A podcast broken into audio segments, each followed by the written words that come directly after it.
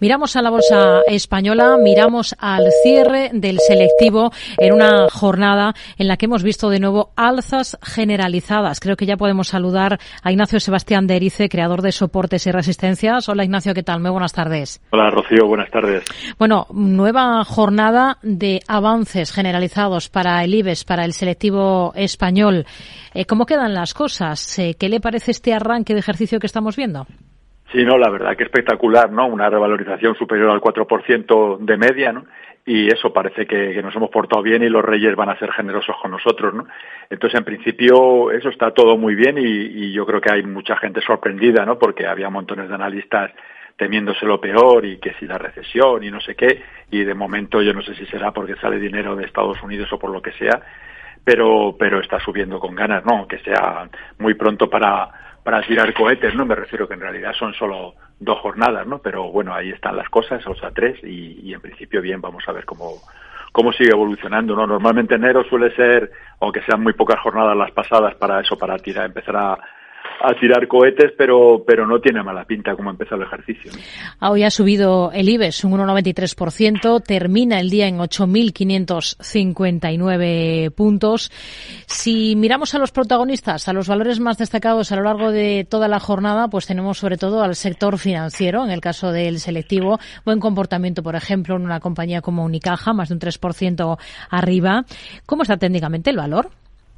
Sí, pues estamos prácticamente como el IBEX, sobre todo salvo quitando los, patitos feos, ¿no? Los que, siguen estando laterales bajistas, que, que ya veremos alguno, pero en principio el, eso está lo que es el sector financiero está todo el mundo eh, eso celebrando el cambio de año. Unicaja además celebra eh, todos los ajustes que tiene que haber en las carteras que están indexadas al, al IBEX, ¿no? Por, por su entrada y, y por la ponderación. Entonces, en principio ha recuperado el euro con mucha fuerza y esa sería la referencia para los moderados que tengan beneficios, no dejárselo ir de 1.03, 1.04, mientras siga cerrando en semanal por encima de ese nivel se puede tener tranquilamente en cartera y ya los más inquietos subirse hasta 1.07, 1.08 en cierre diario. Hmm. ¿En qué banco del IBEX ve mejor las cosas ahora, al margen de, de Unicaja? Bueno, pues el, que está, o sea, la, niña bonita que lleva tiempo siéndolo, ¿no? Y en algún momento del año pasado lo, comentamos, es para mí es Bank Inter, ¿no? Hay que tener en cuenta que si descontamos el dividendo está en máximos históricos, está rompiendo máximos, ¿no? Vamos, quitando, insisto, descontando dividendos, porque si no, no, y el tema de línea directa, cuando dio la especie de dividendo en especie que hizo, ¿no?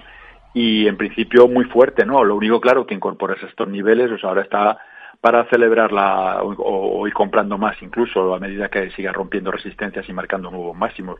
Pero incorporarse estos niveles, insisto, el que tenga eso, 4.000 en cartera, pues que vaya comprando 200 más, pero, pero incorporarse estos niveles lo veo muy peligroso. Pero en principio, pensando en el ejercicio y en que los tipos puedan seguir subiendo, para mí sigue siendo el, el primero de la fila, sin, sin duda. ¿no? Hmm.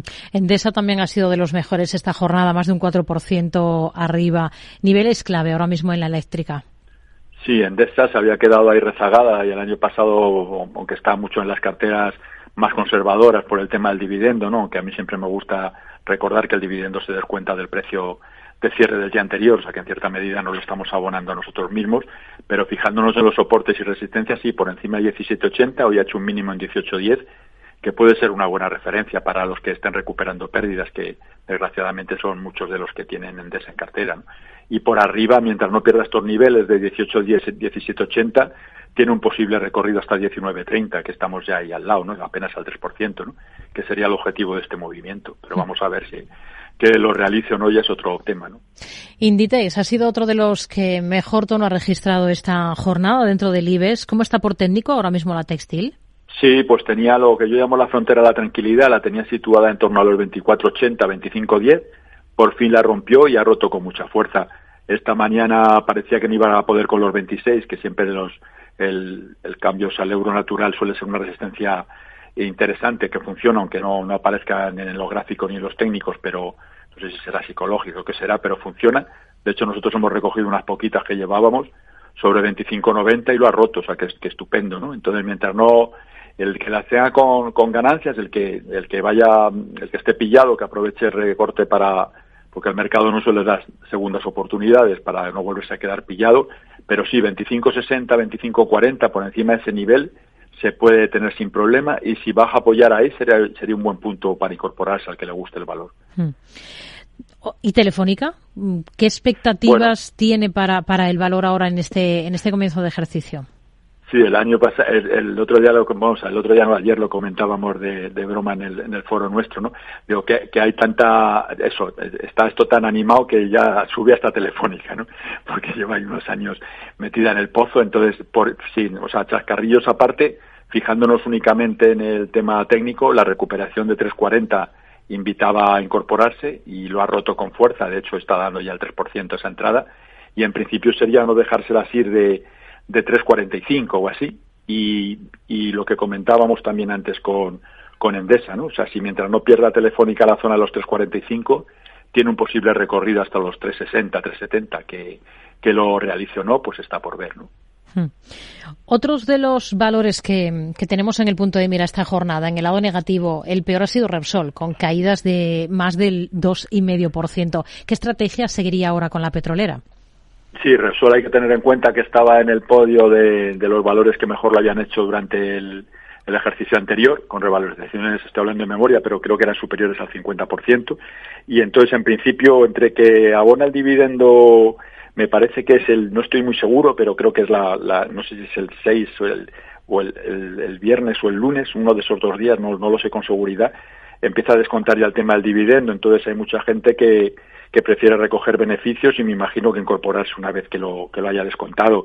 Pero vamos, hoy ha hecho un apoyo en 14.30, tengo yo marcado el soporte y hoy apoyo en 14.35.5, ¿no? Hmm. Entonces, aunque luego habría que ajustarle los 35 céntimos de dividendo, que igual se nos va a ir hasta, hasta 13.90, pero vamos, yo a estos niveles no lo tocaría, salvo los que estén dentro o que mantener, y, y una vez que descuente el dividendo se apoya sobre 14.10, 13.90 sí que le incorporaría unas poquitas en cartera.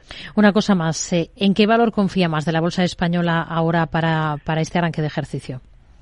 Pues es complicado porque habría que estar en, en todos, ¿no? O sea, hacer así, aparte que nosotros trabajamos a, corto plazo, ¿no? O sea, en función de los soportes y resistencias, me refiero con stock de pérdidas ajustados y objetivos de beneficios modestos, ¿no? Entonces así da, hacer una apuesta para todo el año es complicado, pero pero como hay que mojarse, pues vamos a decir Bank Inter mientras no pierda 6.30, por ejemplo.